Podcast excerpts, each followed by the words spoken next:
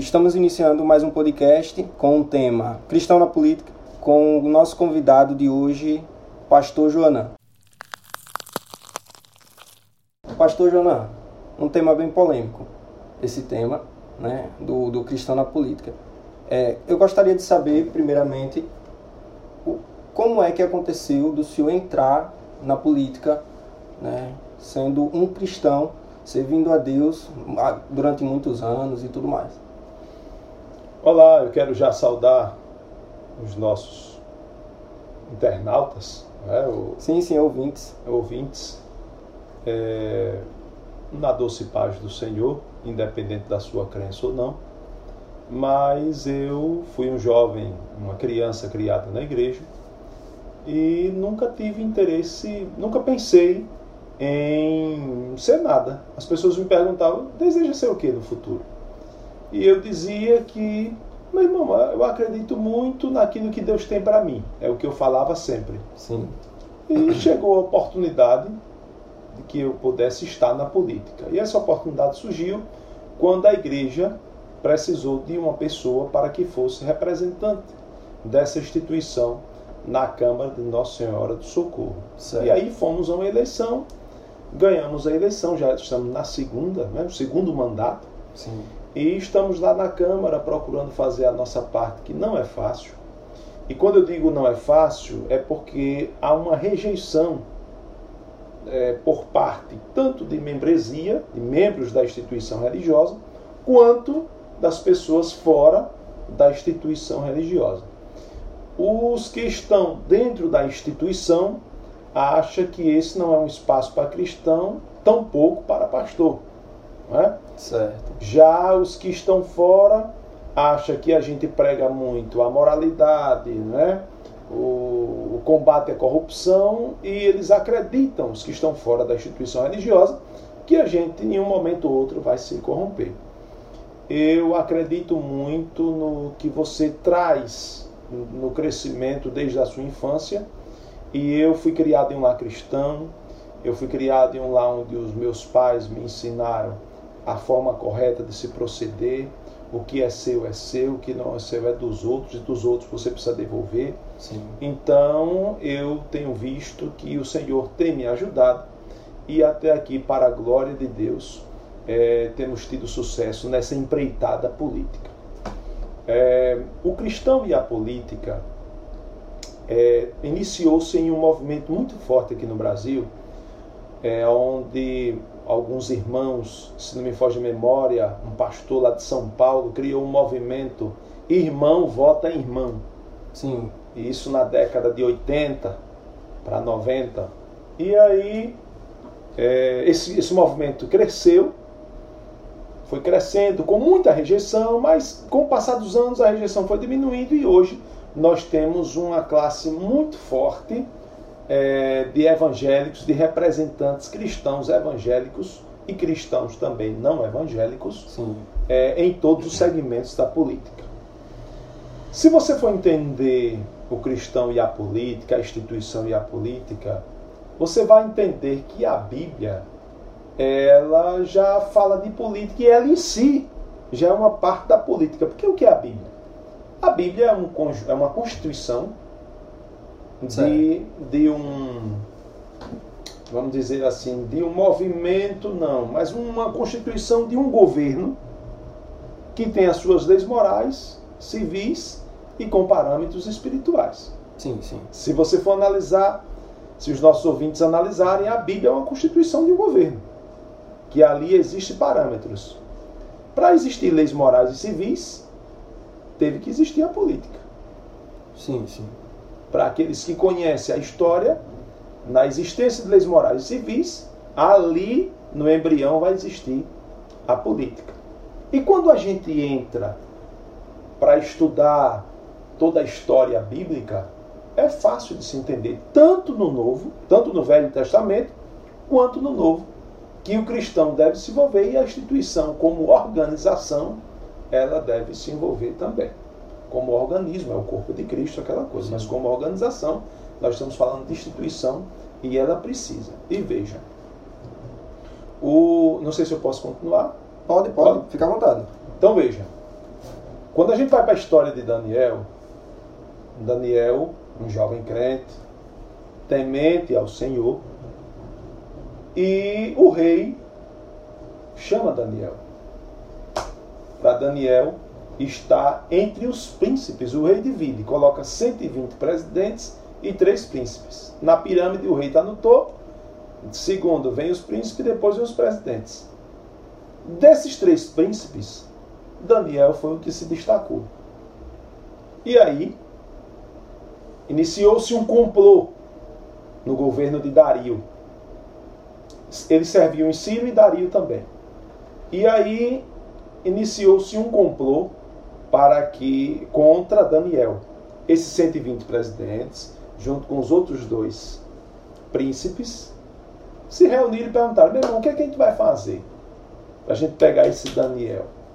Sim. Vejo que Daniel já estava inserido na política, passou a ser príncipe. Sim, sim, sim. Então a gente vai ver a importância lá na frente, porque a gente, nós temos representantes na política. E aí junta-se esse parlamento e edita uma lei dizendo que em 30 dias ninguém poderá adorar outro Deus, Deus senão ao rei. Pedir nada a um Deus qualquer, senão ao rei. Certo. Mas aquela lei já foi baseada para destruir Daniel. E aí ficaram na cola de Daniel, no pé dele a gente vai pegar. E pegaram ele orando. Buscando ao Senhor. Eles vão ao rei, voltam lá ao rei, rei. Um dos nossos príncipes infringiu a lei. E o senhor vai fazer o quê? O rei gostava muito dele, ele era dedicado e tal. Tentou mudar, tentou reeditar a lei, não conseguiu, porque tem que reeditar até o pôr do sol. Sim. E aí não conseguiu essa reedição, instituiu a cobrança. Você se desvirtuou da lei, agora vem a penalidade.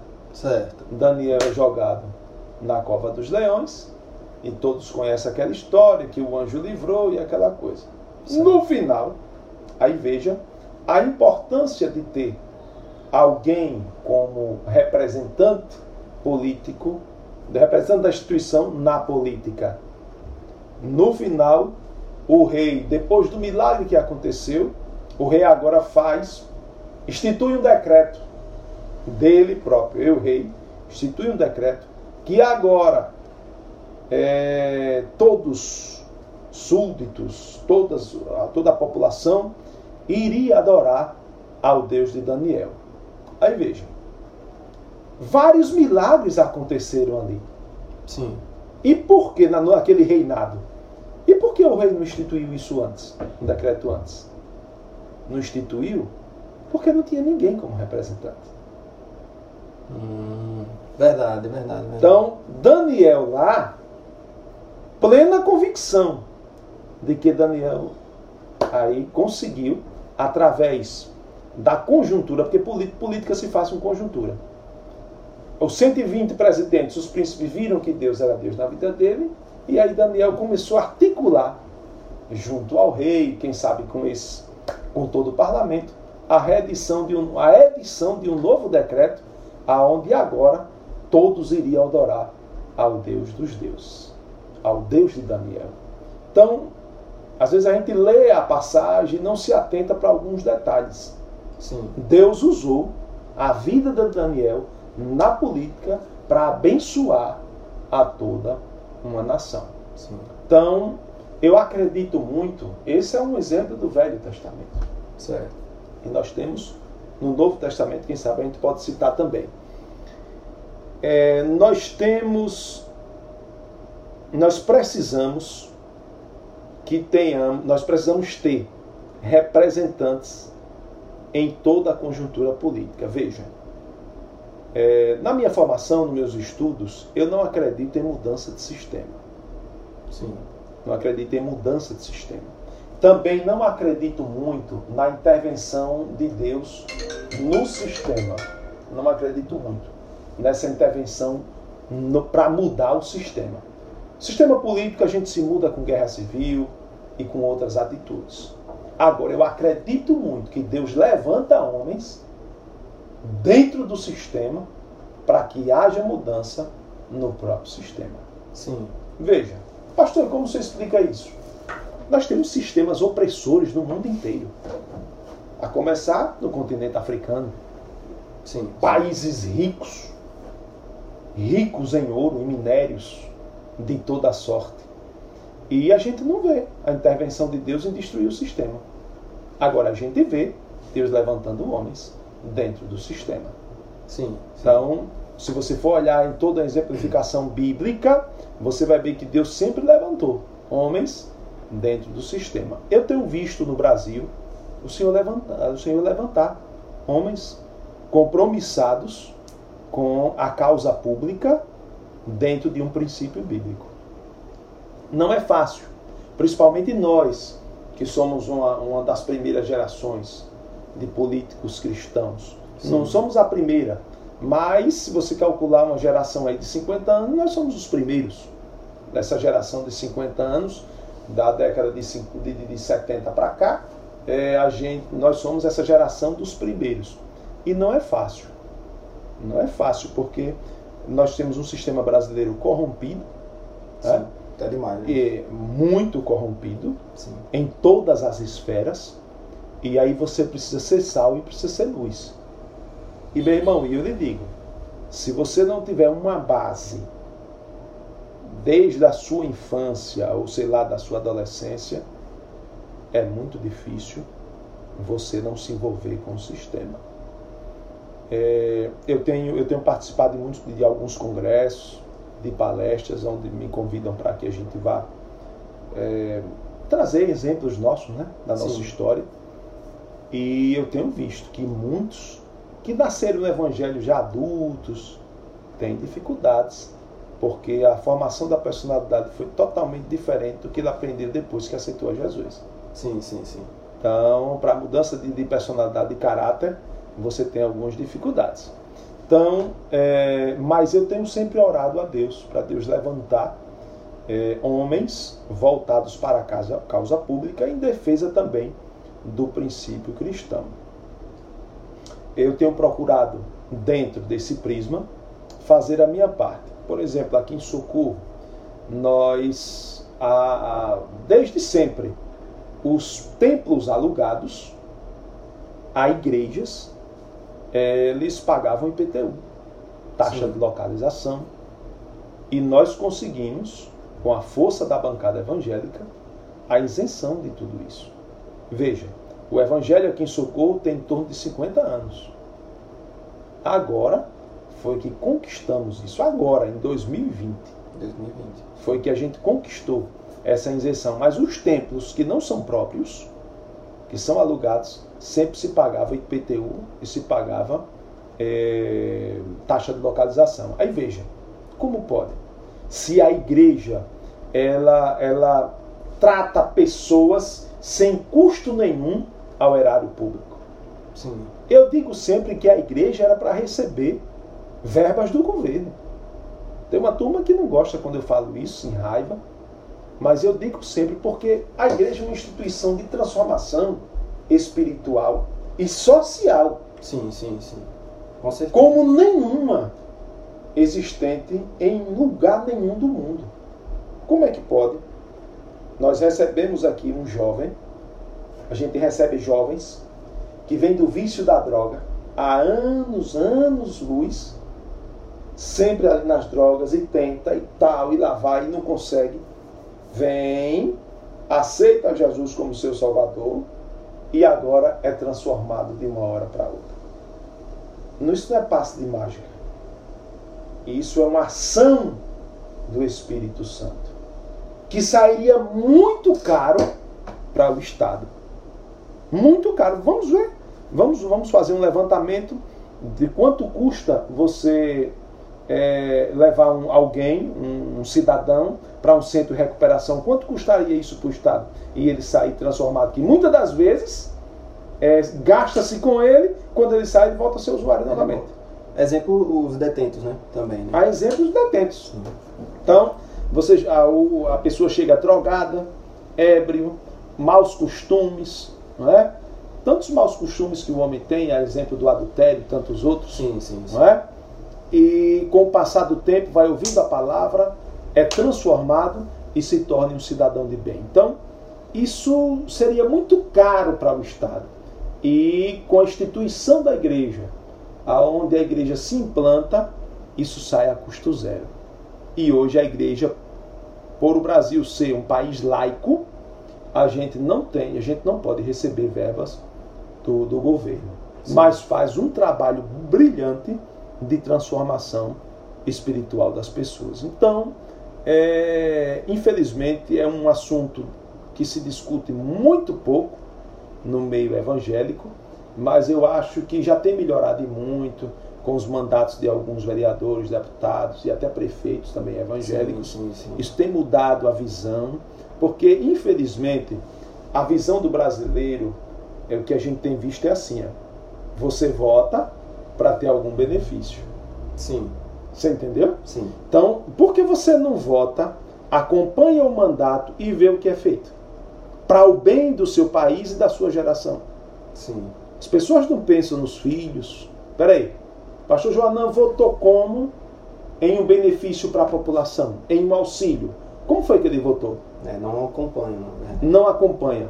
É assim, eu vou votar nele, porque quando eu for pedir alguma coisa, ele vai ter que me servir. Veja. Sim. E aí, quando você vai olhar o que é o salário de um vereador, como é que você vai servir as pessoas? E, você, e outra coisa, você precisa ter tempo. Nem, nem todos os vereadores conseguem trabalhar, como, como no meu caso, que trabalho. Já outros não conseguem trabalhar.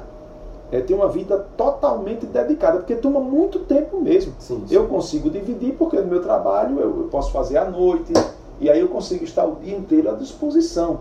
Aí veja, como é que você vai se manter? para uh, despesa de carro, combustível, manter, ajudas e tudo. Então, criou-se um ciclo vicioso. Na verdade, faz parte até da cultura brasileira, né? Da cultura. Virou parte. É. E outra coisa, é, em momento de campanha também, até no meio evangélico. Nós estamos falando aqui do crente da política. Sim. Até no meio cristão. Você serve a pessoa e depois no final vai ter que servir de novo, a pessoa lhe procura, isso, meu irmão, mas eu não tenho condição já de servir, não, mas eu quero, porque senão fulano dá, tem outro que dá. Sim, sim. Então não pensa no, no que aquele representante pode fazer pela instituição e principalmente pelos nossos princípios bíblicos, que é aquilo que a gente deve ter a grande preocupação. Por quê? A grande preocupação em defesa dos princípios bíblicos porque o inferno tem se levantado, irmão. Poxa, demais, demais. O inferno, ele tem se levantado. É, é, eu digo sempre que o diabo ele se reúne com os seus anjos caídos, com os demônios, e eu tenho certeza que é 24 horas para bater e combater o crescimento da igreja. Sim. Principalmente é, na mente, né? Principalmente na mente. Eu, como, como parlamentar, eu vejo no legislativo.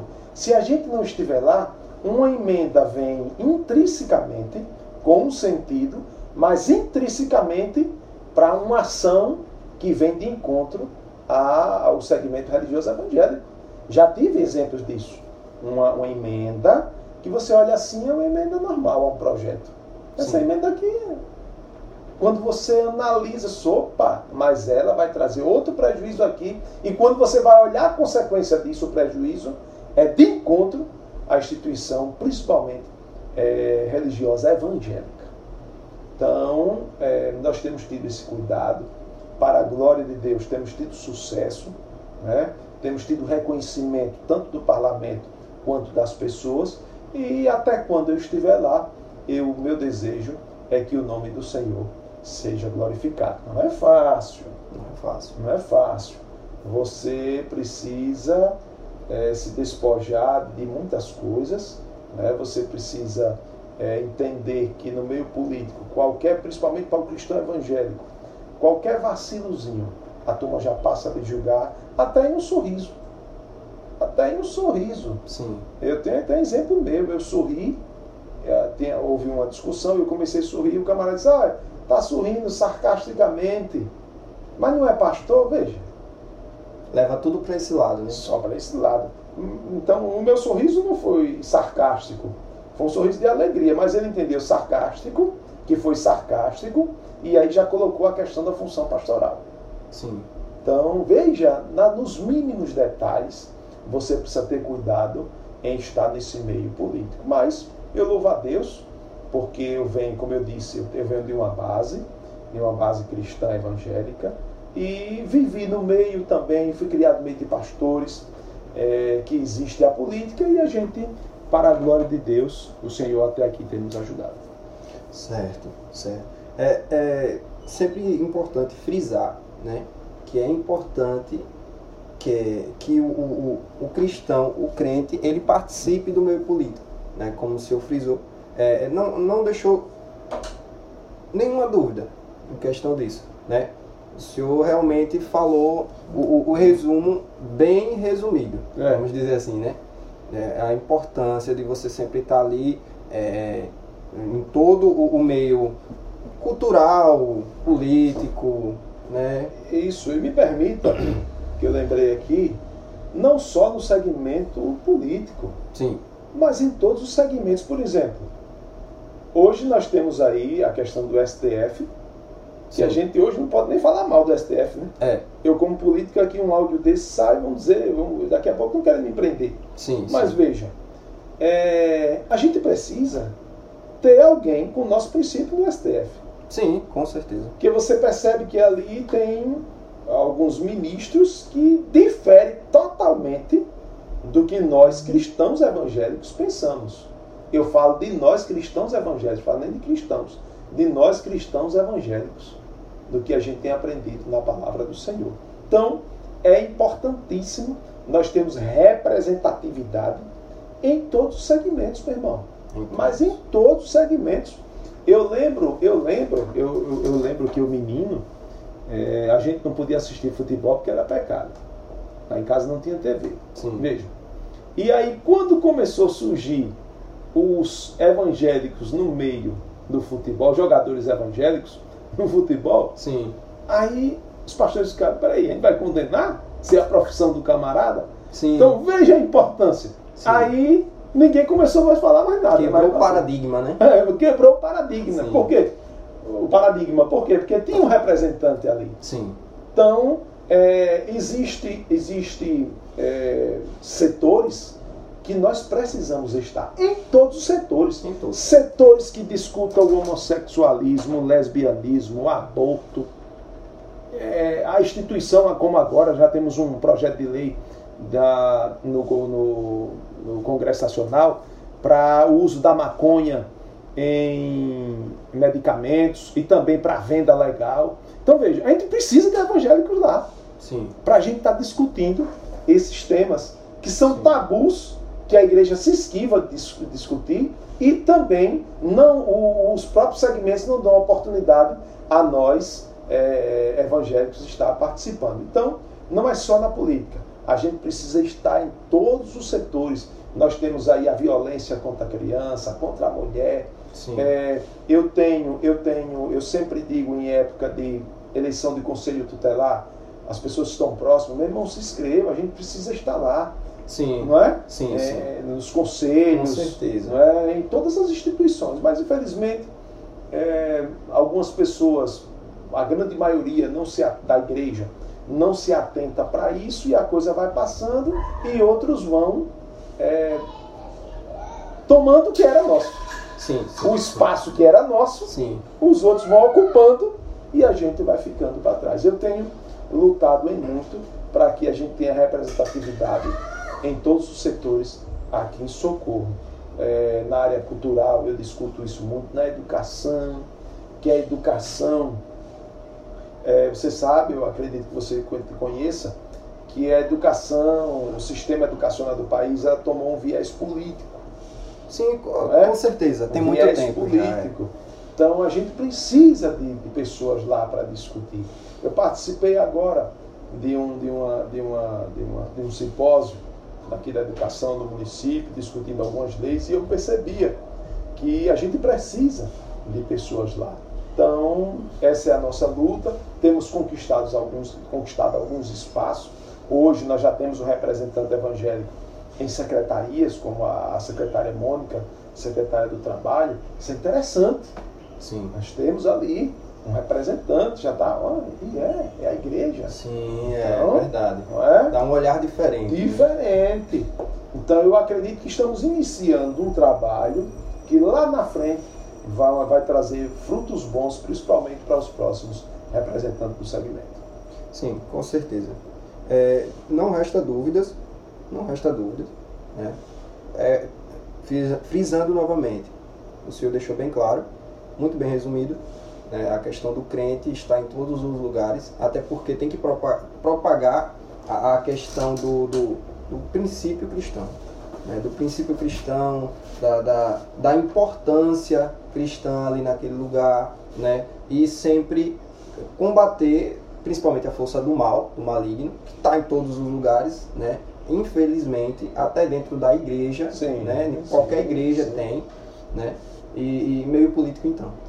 É, eu lembrei aqui também que Jesus ele estava no meio político. Algumas as pessoas falam assim, mas Jesus quando estava aqui na Terra ele se envolveu com política? Abertamente não. Mas se você for estudar a palavra, você vai ver que ele atendia o senador José de Arimatea à noite. Sério? É, sim. Eu, eu não estou lembrado do versículo, mas aí isso aí depois daqui a gente pode achar. Certo, certo. O capítulo versículo.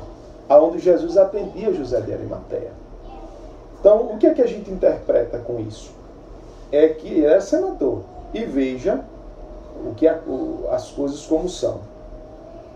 Ele recebia José de Arimateia, quem sabe dava apoio espiritual ou, ou alguma coisa desse tipo. Certo. E por que atendia assim, quem sabe à noite? Porque o que a gente percebe com os estudos é que se ele se apresentasse com José de Arimateia, as pessoas diziam, ah, isso é mais um envolvido com política. Sim. Como é que a igreja entender? Você está entendendo? Sim, sim. É porque as pessoas acham que ser político você não pode ser espiritual. Sim, sim, sim. Entendeu? É um tabu muito. Já diziam que ele operava milagre com Beuzebu. Ah, veja. O milagre acontecia, ah, aí não foi não é Deus, não, é Beuzebu, é Beuzebu. Sim. Veja. Sim. Imagina ele envolvido com essa classe. Sim. Então veja. E lá na frente, quando Jesus é, crucificado, José de Arimateia, o senador, é ele que vai sim. a Pilatos pedir o corpo de Jesus para ser enterrado. Sim, sim, sim. Se Maria fosse, conseguia falar com Jesus, com Pilatos? Jamais. Não. José, Pedro, não conseguia. Então veja a política como está na sim, Bíblia. Sim. Né? É, a igreja e a política ela funciona ela funciona assim.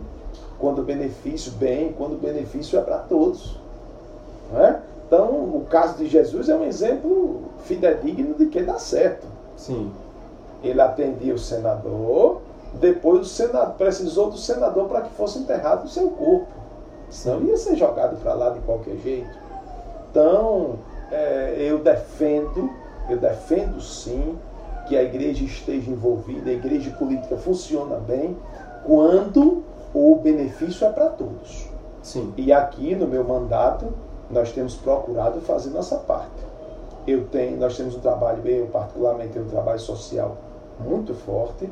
A minha atuação na Câmara também, né? É, com emendas, com leis, indicações, requerimentos, em muitos voltados, moções é, voltados para o engrandecimento do nome do Senhor. Veja, quando eu faço uma moção, quando a gente aprova uma moção de congratulação na Câmara, é, pelo aniversário de um pastor de uma igreja, meu irmão, isso glorifica o nome do Senhor. Porque é algo aprovado por um parlamento que, depois de aprovado, vai ser sancionado pelo prefeito que aí vai dar mídia isso, e as pessoas agora criam, quem é? Que igreja é essa? Quem é sim. é esse pastor? Só sim, em sim. apresentar ali, em sancionar e saber que é de alguma coisa voltada para o evangelho, para o reino, só isso já engrandece, já engrandece o nome realmente. do Senhor. Então, nós louvamos a Deus porque aqui em Socorro nós temos feito a nossa parte e o nome do Senhor tem sido glorificado. Sim, sim. é, é, realmente a, a importância disso, da questão da, da das emendas, né, aceitas e aprovadas para o um meio cristão, né? Essa questão mesmo da igreja do IPTU tal, Sim. que foi retirado, né? Ah. né? Através de um, de um de uma emenda do senhor, né? Sim. Isso aí é, é já é um passo muito grande, né? Muito, muito grande mesmo. É, a questão do, do, é, do, do, da isenção do IPTU é uma luta nossa desde o início do mandato. Sim. Do E primeiro aí- mandato? Do primeiro mandato, Sim, desde sim. 2017.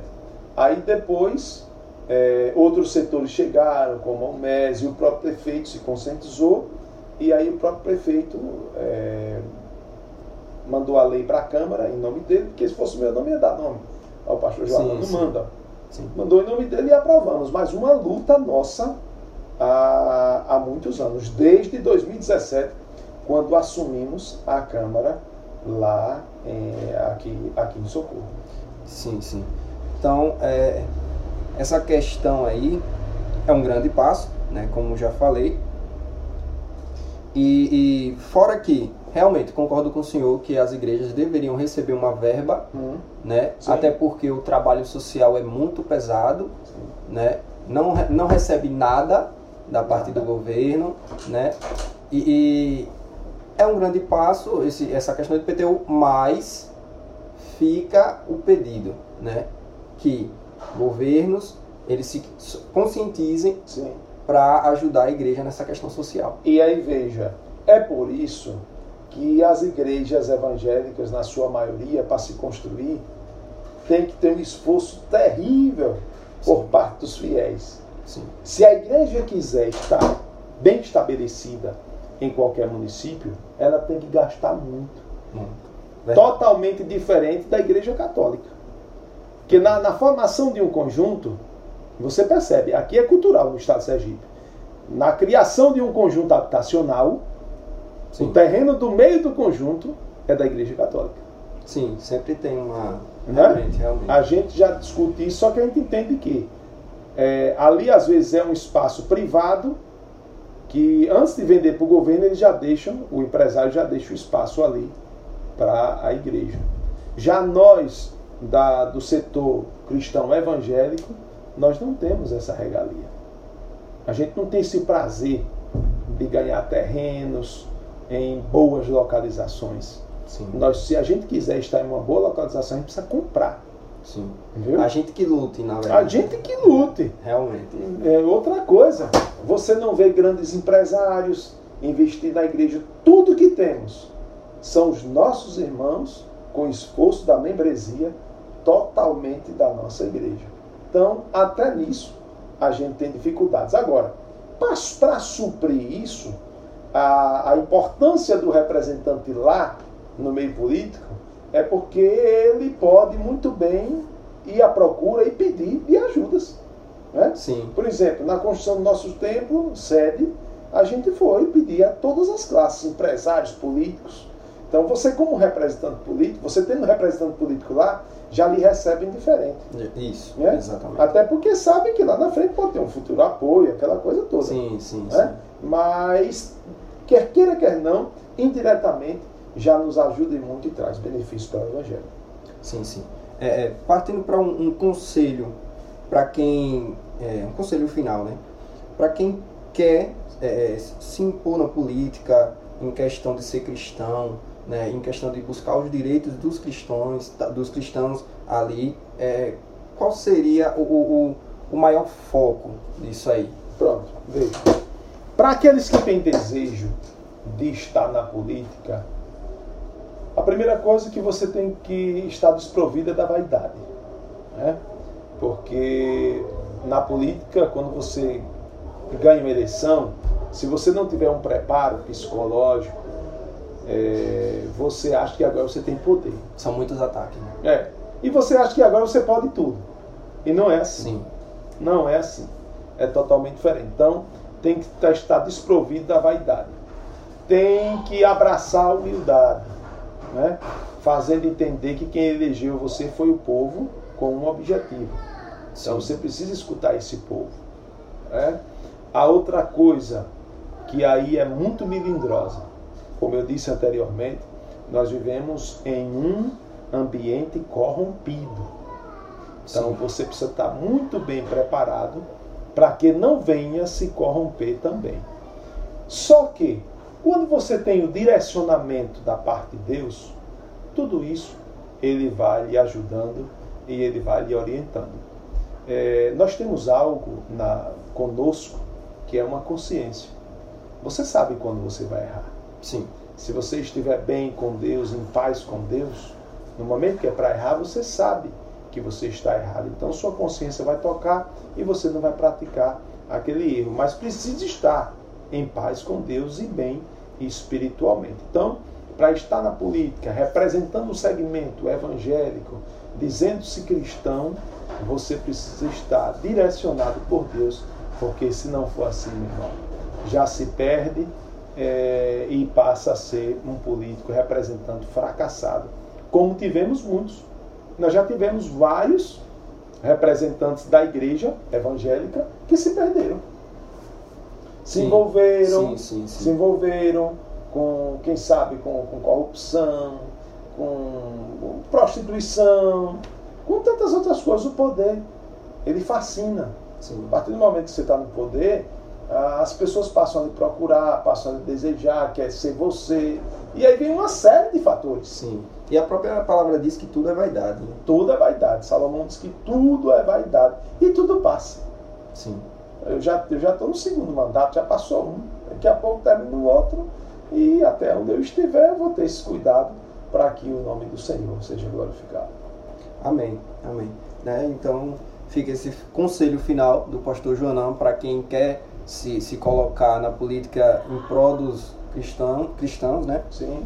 E, e é, algo muito bom ocorreu aqui, muito bom. Né? O senhor, eu não precisei nem fazer tantos comentários, nem perguntas, né? porque foi bem uma, uma, coisa bem resumida, né? uma coisa bem explicada e detalhada. Né? Eu agradeço a participação do senhor aqui nesse podcast. Né? É, claro que irei convidar o senhor para as próximas vezes para outros temas. Sim, sim. Né? Espero que o senhor aceite. Sim, sim. Certo? Eu estou, eu estou à disposição, quero agradecer o convite e dizer aos nossos ouvintes e irmãos, principalmente aos fiéis, que se conscientizem de que a gente precisa ter representantes. Acabe com aquela coisa de só voto se me der alguma coisa. Isso Sim. traz prejuízo para a instituição. Com certeza. Nós precisamos não é só de um vereador, não. Nós precisamos é de vários vereadores lá. Isso. Defendendo a nossa causa. Mais do que a maioria. Mais do que a maioria. Que seja a maioria. Hoje nós que temos 21 vereadores, é para ter uns evangélicos lá. Né? Seria totalmente diferente. Só para você ter ideia. Eu fui eleito com 1.400 votos da outra vez. Sim é, fizemos um trabalho social muito forte, é, o nome do Senhor foi glorificado, fizemos a nossa parte e agora eu tive 100 votos a menos, 1.300 votos. Veja, pelo trabalho que foi feito, se a gente tivesse tempo para esmiuçar, é, era para a gente ter o dobro dos votos. Sim. Porque eu não era nada, tive 1.400 votos. Fizemos um trabalho fenomenal. Sim. É, assim, não sou eu que estou dizendo, eu tenho institutos que dizem isso. Eu tenho, eu ganhei prêmio de vereador de destaque do Estado. Sim.